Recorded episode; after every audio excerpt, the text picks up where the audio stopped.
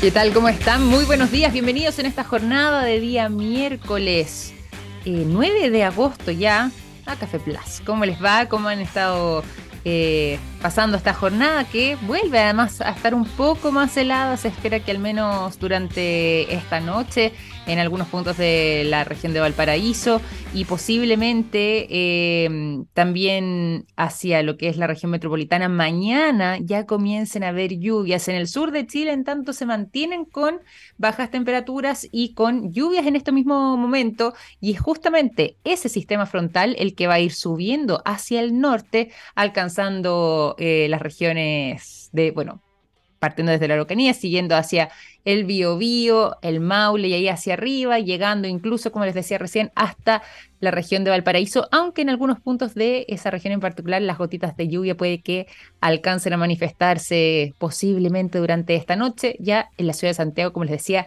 desde mañana. ¿Y por qué les cuento todo esto? Bueno, porque justamente eh, habíamos estado viviendo días bastante calurosos, hay quienes señalan de parte de los expertos que esta ola de calor que estuvo afectando a nuestro país y también, por ejemplo, a Argentina, podría ser aún más compleja más preocupante y por lo mismo mantenernos más en alerta que incluso la misma ola de calor que estuvieron viviendo en Europa, en Estados Unidos, en eh, el resto de Norteamérica o incluso en Asia, países como China, em, que también estuvieron viviendo sus olas de calor recientemente. ¿Por qué podría ser más compleja? Bueno, porque al menos en el caso de Chile y Argentina, donde estamos nosotros en pleno invierno, se registraron temperaturas que alcanzaron a estar sobre los 10 grados o incluso en algunos puntos sobre 20 grados Celsius por encima de la máxima eh, habitual para este periodo del año. Y eso es lo que podría ser particularmente complejo. ¿Se acuerdan que les comentábamos la semana pasada que hubo algunos lugares cerca de la cordillera de los Andes que habían alcanzado temperaturas que bordearon los 39 grados, 38.9? Recordarán ustedes, bueno, en Argentina, acá en Chile pasó, en Argentina ocurrió algo similar y eso podría ser aún más preocupante y además darnos pistas de cómo va a venirse el verano. Hay quienes señalan de parte de los climatólogos que incluso en este verano podríamos llegar a tener en algunos puntos de la región metropolitana, por ejemplo, no necesariamente la ciudad de Santiago, pero sí sectores más cordilleranos, eh, temperaturas que podrían superar los 40 grados y en algunos lugares bordear los 42 en nuestro territorio. Todo eso nos da cuenta de este acelerado cambio climático y justamente sobre este tema y además otro de los que se ha tomado la agenda últimamente vinculado a esto mismo, el concepto de ebullición global van a ser parte de los enfoques que tendremos en el capítulo del día de hoy. ¿Por qué? Bueno, justamente el día de hoy nos acompaña una investigadora del Centro de Ciencias del Clima y Resiliencia de la Universidad de Chile, estará junto a nosotros Laura Ramajo, así que tenemos un tremendo tremendo, programa y por lo mismo, antes de que nos vayamos a la conversación, los vamos a dejar también con buena música durante esta jornada de día miércoles. Lo que suena a continuación es Red Hot Chili Peppers con la canción High Ground y ya volvemos entonces con más conversación. Ya son las 9 de la mañana con 18, con 19 minutos cambia el reloj ya durante esta jornada de día miércoles 9 de agosto. Nos vamos a ir a la conversación, pero antes de saludar a nuestra invitada, también les tengo que contar a todos ustedes lo siguiente. Los productos de de SQM están en tomografías con medios de contraste que sirven para diagnosticar el cáncer. Gracias a eso, millones de personas inician tratamientos oportunos. Los productos de SQM ayudan a mejorar nuestra calidad de vida y toda la información la pueden encontrar disponible en su sitio web. Seguimos entonces con este tema y este concepto que eh, también nos ha venido preocupando muchísimo desde que la ONU hizo esta declaración hace algunos días atrás sobre que hemos entrado como planeta a un punto de ebullición global todo esto como motivo del cambio climático. ¿En qué consiste ese concepto? ¿Qué es em, lo que conlleva? ¿Cuáles son los riesgos asociados? Bueno, de eso y más le vamos a estar preguntando a nuestra invitada del día de hoy. Hoy nos acompaña la investigadora del Centro de Ciencia del Clima y la Resiliencia CR2 de la Universidad de Chile. Está junto a nosotros Laura Ramajo. ¿Cómo estás, Laura? Bienvenida a Café Plus. Muy buenos días. Buenos días, Victoria. Muchas gracias por la invitación.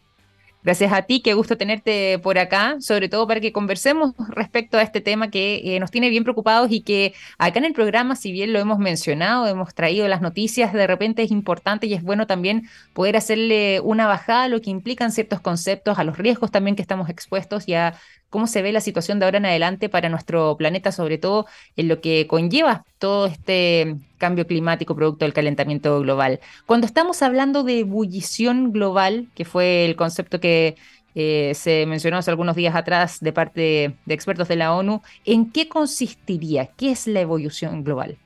Sí, bueno, eh, lo que hizo, bueno, el secretario general de Naciones Unidas fue poner una alerta, ¿no? O sea, mm. El, término, o sea, si, si, lo que estamos buscando es un número, ¿no? Finalmente que determine que, estamos en ebullición, lo que hizo él finalmente es una metáfora, ¿no? Y, y está principalmente basado en, en, la cantidad de eventos extremos que se están sufriendo a lo largo de todo el planeta, ¿no?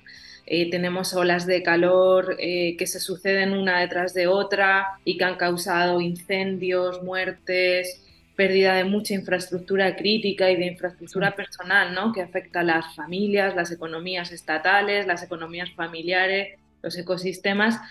En otros lugares del planeta han ocurrido tifones, inundaciones extremas también, con con grandes impactos sobre la población y, sobre, la, y, sobre, y sobre todos los sistemas también humanos y, naturales. En otras zonas tenemos tornados, en otras zonas, bueno, no sé, Chile soportó la semana pasada una ola de calor en pleno invierno, donde, por ejemplo, Vicuña superó los 38 grados centígrados, lo cual es súper eh, complejo. Y en términos globales, a lo que se refería a lo que se, a lo que se refería el secretario nacional de, el secretario general de Naciones Unidas era que bueno que hemos alcanzado ciertos límites o de alguna manera hemos alcanzado algunos récords que no habíamos alcanzado hasta el día de hoy. Por ejemplo, mm.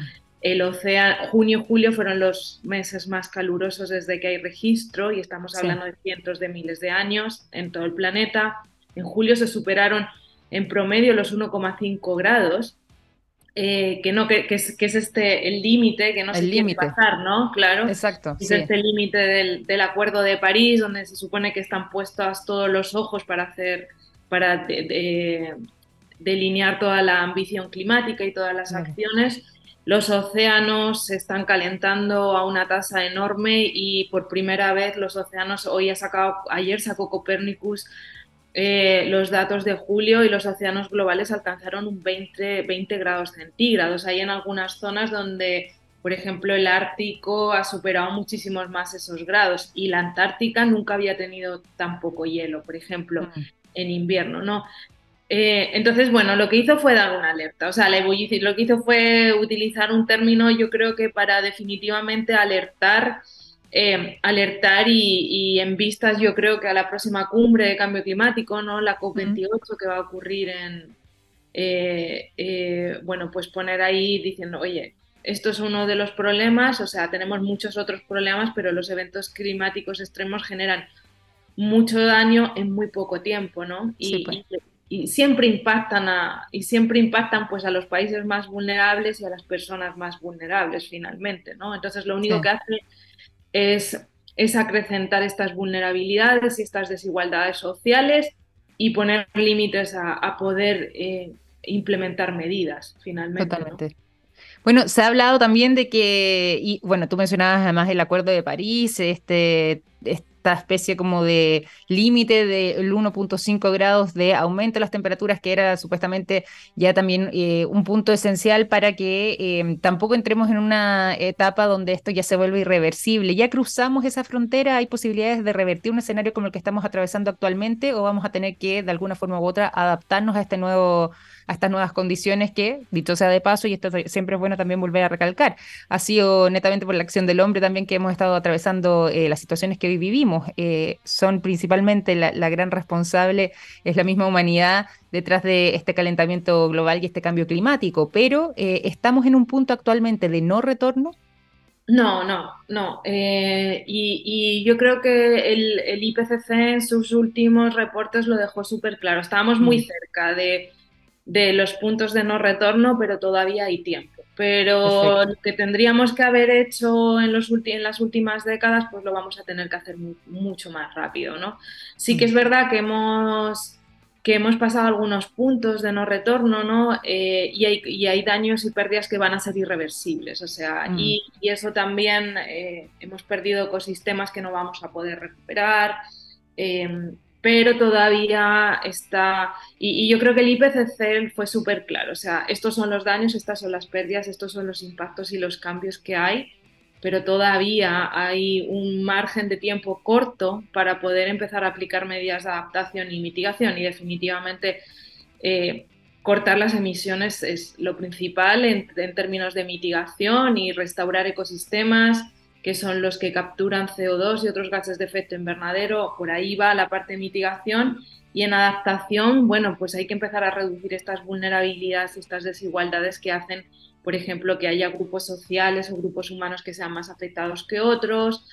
Y empezar a cambiar la estructura, ¿no? principalmente son cambios estructurales importantes, empezar a adaptar nuestras ciudades, empezar a adaptar nuestra forma, nuestra forma de vida y empezar a a generar cambios y bueno, y reconocer que bueno, que hay zonas en las que ya no vamos a poder vivir, ¿no? Entonces hay que hacer este, lo que se llama este o este desplazamiento, o sea, definitivamente con la subida del nivel del mar ya no podemos vivir tan cerca de la costa, ¿no? También porque están aumentando las marejadas y eso tiene impacto sobre, sobre la vida de las personas, pero también sobre la infraestructura. Lo que no podemos estar es continuamente restaurando una casa que cada vez que hay una marejada la llevan, ¿no? Entonces, Vienen cambios importantes, pero todavía hay tiempo y, hay que ser optimista en esto, pero yo creo que mm, desde el punto de vista que yo creo que también eso fue la idea de, poner este término de la ebullición global es poner esta urgencia, o sea, ya no hay tiempo para de pensar en que en la próxima COP vamos a tomar ya acciones y nos vamos a comprometer, sino o lo hacemos ahora eh, o, o no, ¿no? Yo escuchaba por ahí y mm, a raíz también un poco de esa observación que haces tú de que, claro, ya eh, estas quizás de repente declaraciones de buenas intenciones o esfuerzos, hay que comenzar a materializarlos para poder darle una bajada urgente, como decías tú, quizás haciendo este llamado a alerta como hizo el secretario general de la ONU, poniendo el concepto de ebullición global para precisamente poder despertar y generar esta conciencia y tomar acciones inmediatas y no necesariamente seguir conversando y aplazando estas medidas, pero Em, escuchaba yo por ahí y aprovecho también de preguntarte de que hay algunos que eh, señalan que si bien, eh, claro, eh, sabíamos que estas podían ser las consecuencias, se había estimado que esos plazos podían ser mayores y que no habíamos contemplado la posibilidad de que ahora, por ejemplo, en 2023, estemos enfrentando escenarios de em, estas características, como mencionabas tú, con tifones en algunos lugares, con estas olas de calor extrema, en nuestro caso además ola de calor eh, en un periodo de invierno, algo que no había sucedido con las 38 grados allá cerca de Vicuña. Eh, cercano a la cordillera de los Andes, en fin, ¿se ha acelerado también todo esto respecto a lo que eran las proyecciones de hace algunos años atrás?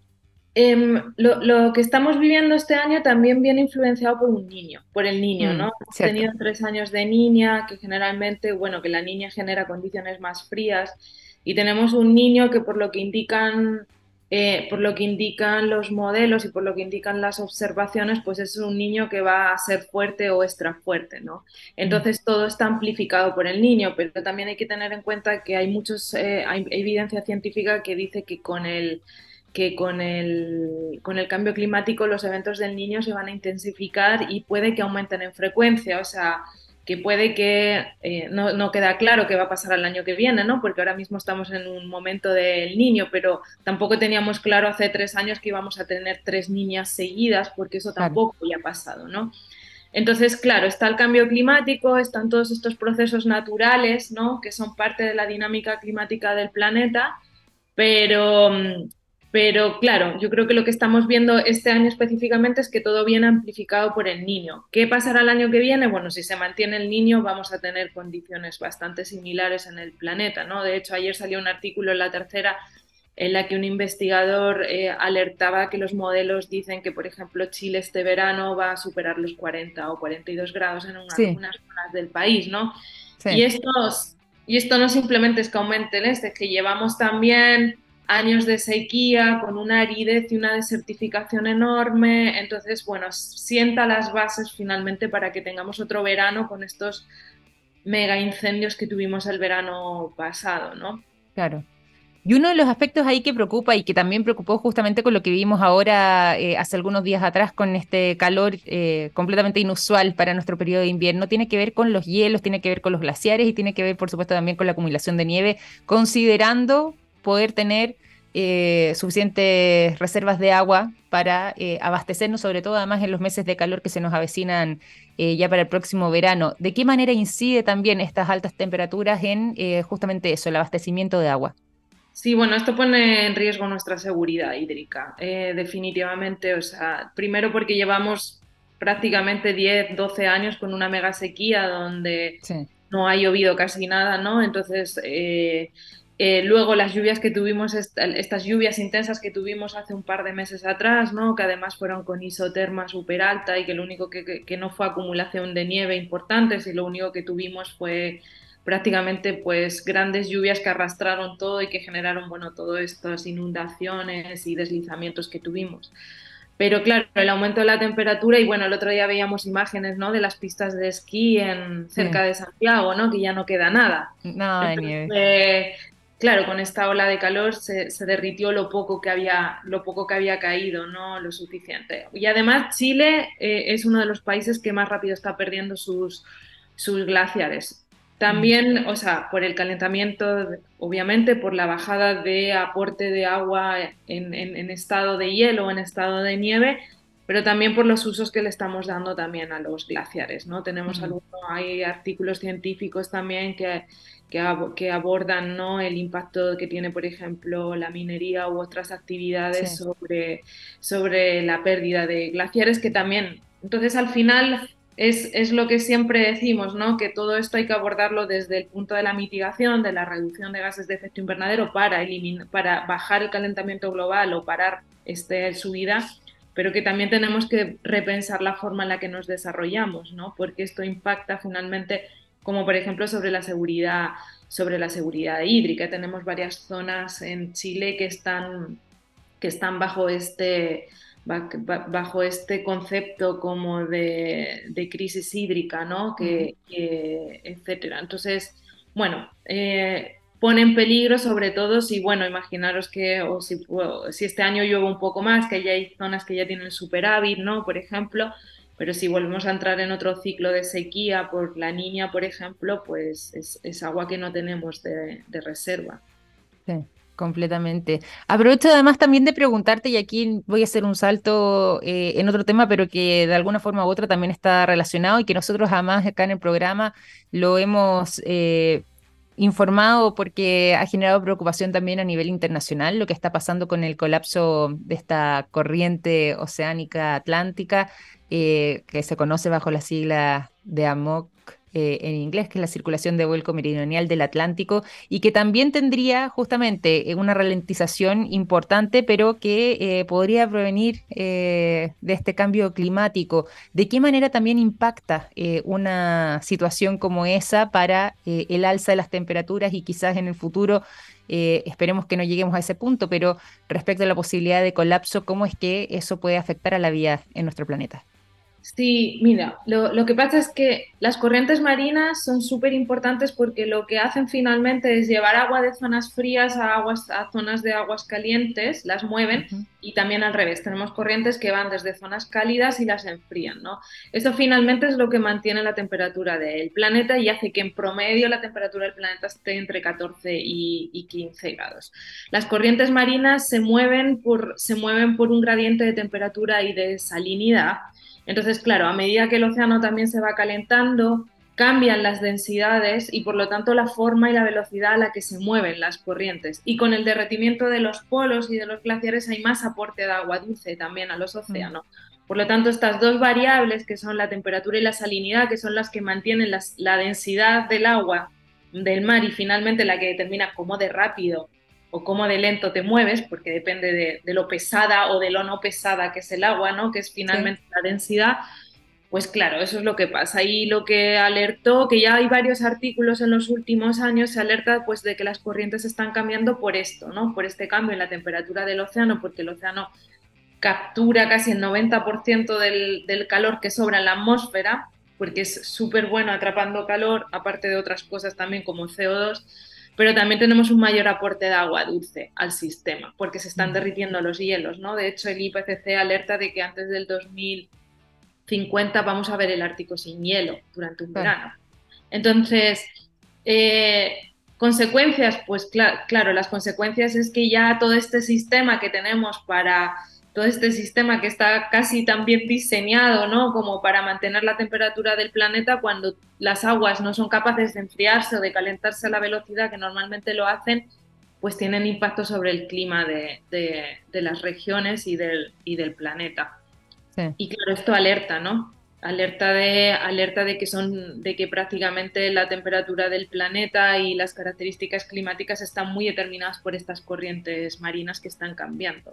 Sí, pues totalmente, totalmente. Y tú nos decías también eh, al inicio y hacías un poco el llamado a la calma respecto a que todavía hay, claro, quizás hay algunos aspectos donde ya eh, nos encontramos en una situación irreversible, pero todavía podemos tomar acción, eh, todavía no está dicha la última palabra. Y bueno, lógicamente aquí la humanidad tiene bastante que hacer al respecto para poder eh, quizás revertir estas cifras y estos escenarios tan complejos que estamos atravesando y que no se vuelva en un punto de no retorno como mencionábamos anteriormente. ¿En qué debiesen ir esos esfuerzos, más allá también de las instancias, por supuesto, como puede ser la próxima COP o otros encuentros internacionales sobre este tipo de materias, pero en lo urgente, en lo más eh, necesario, ¿qué tipo de acciones podemos tomar como humanidad para eh, poder, de alguna forma u otra, dar un pie atrás y que no superemos ese punto de no retorno que tanto tememos?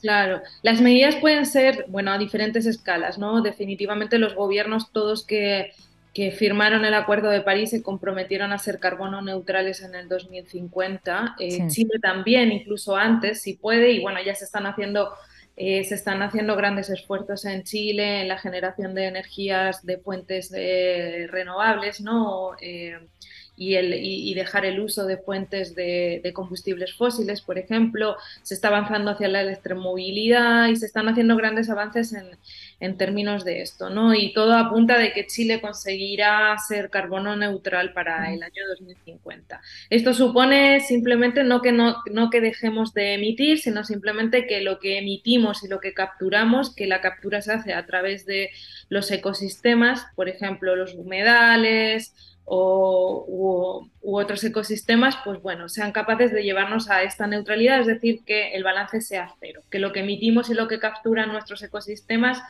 eh, sea cero. Para llegar a avanzar, bueno, pues eso, o sea, avanzamos en la reducción de gases de efecto invernadero, pero también podemos, por ejemplo, recuperar estos ecosistemas, ¿no? Y por eso hay una ley de humedales y se están protegiendo humedales porque son muy buenas fuentes de captura de CO2. Por eso esto es lo que se llama la década de la, de la restauración, ¿no? Se está buscando restaurar muchos de estos ecosistemas como por ejemplo humedales, bosques de algas, etcétera. Eh, eh, otros ecosistemas que también praderas de praderas de pastos marinos o, o, etcétera. Y luego viene la adaptación, que lo que busca es que ya, considerando que el cambio climático tiene un impacto, ¿no?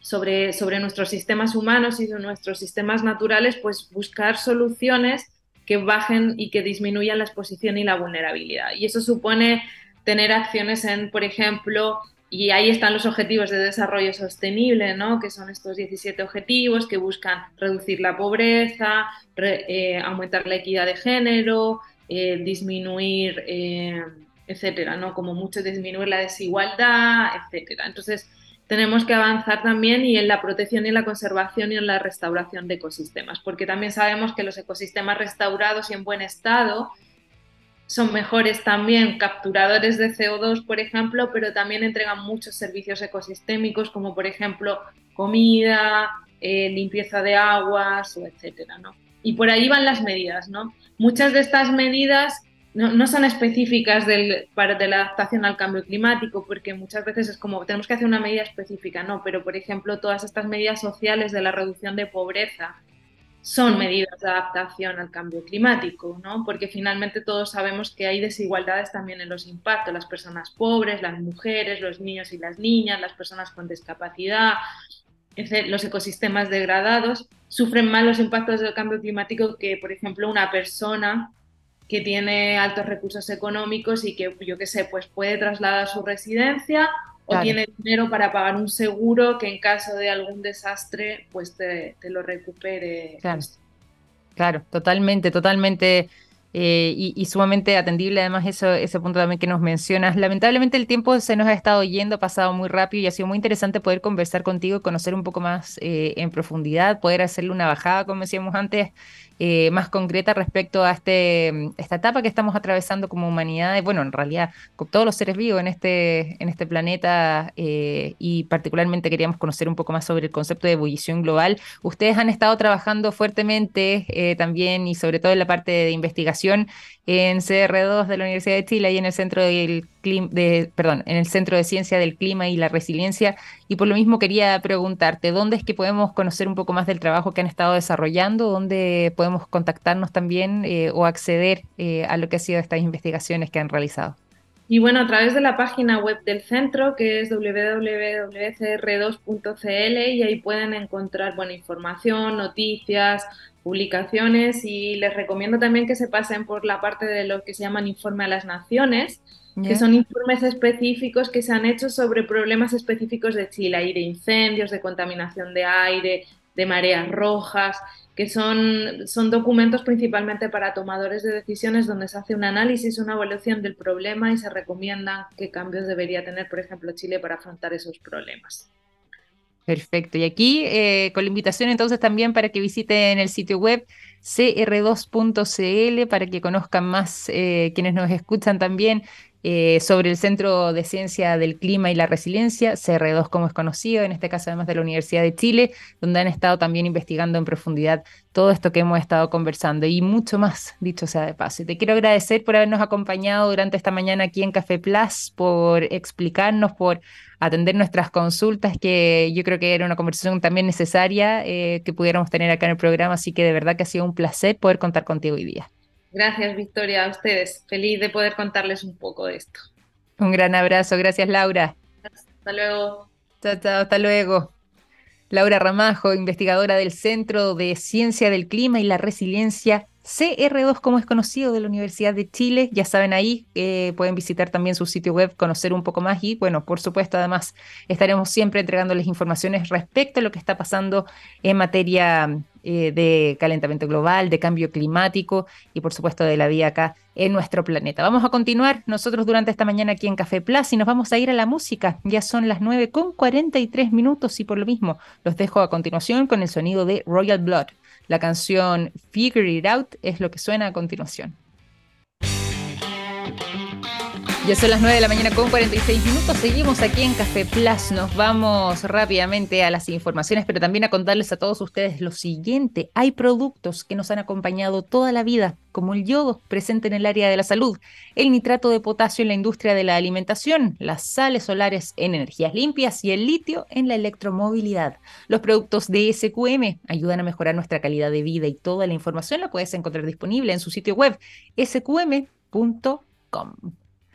Y nos vamos acá a em, lo que podría ser una especie de avance importante, pero además luz de esperanza para quienes eh, en algún momento han sido diagnosticados con el virus de Epstein-Barr.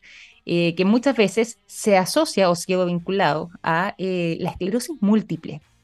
Bueno, fíjense que hay interesantes resultados con una nueva vacuna que eh, está revolucionando además al mundo de la ciencia y sobre todo al mundo de la medicina porque ha tenido resultados que son francamente prometedores, que de momento, y aquí es bueno también aclarar lo siguiente, está en fase experimental, todavía falta para eh, poder profundizar en la investigación, pero se ha logrado determinar que induce una protección inmunitaria que sería lo suficientemente eh, potente, poderosa y además duradera, al menos en ratones.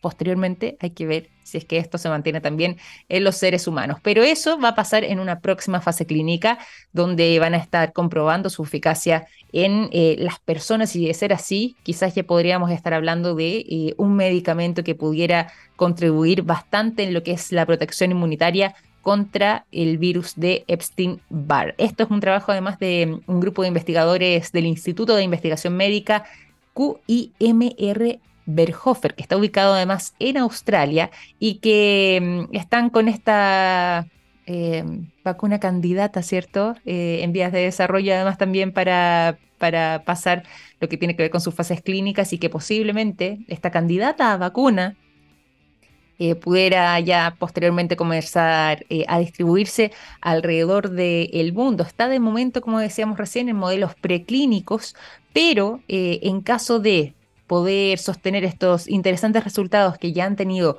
en los ratones, por ejemplo, podríamos ya estar hablando de una nueva posibilidad para los seres humanos de prevenir el tipo de infección vírica grave, dicho sea de paso, que es conocida justamente eh, por ser una de las principales causantes de distintas enfermedades. El virus, enfermedades. El virus de Epstein-Barr eh, muchas veces, como les mencionaba antes, se asocia, por ejemplo, a cuadros de esclerosis múltiples, a algunos tipos de cáncer incluso, y por supuesto eh, hay gran preocupación respecto a lo que tiene que ver con su transmisión. Bueno, y la reciente aparición de eh, esta posible relación causal que existiría entre el virus de Epstein-Barr y la esclerosis múltiple no solamente ha generado un enorme interés por el desarrollo de una vacuna contra este patógeno, sino que además también preocupa eh, respecto a las posibilidades de poder frenarlo o de poder eh, hacer algo al respecto. Por lo mismo es que eh, se mira con tan buenos ojos todo lo que ha sido este trabajo de este equipo australiano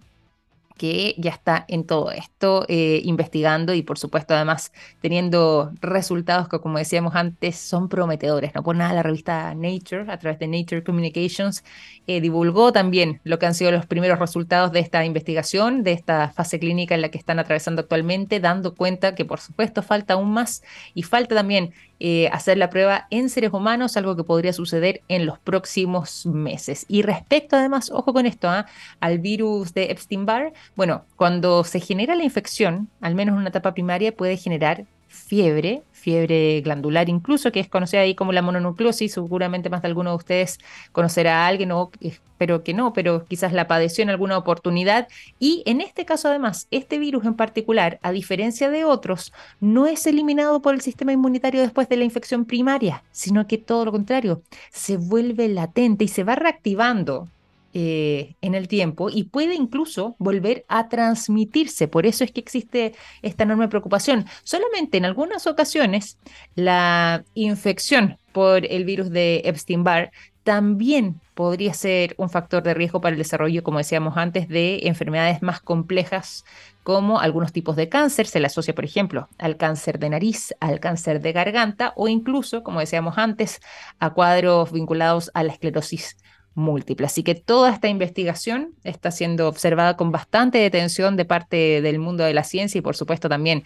del mundo de la medicina eh, alrededor de todo el planeta sobre el trabajo que han desarrollado estos australianos del Instituto de Investigación Médica QIMR Berhofer en eh, Australia que eh, podrían quizás prontamente estar dando buenas noticias respecto a esta vacuna experimental que ayudaría a prevenir la esclerosis múltiples a través de eh, poder generar una protección inmunitaria potente y sobre todo duradera en nuestro organismo contra el virus de Epstein-Barr.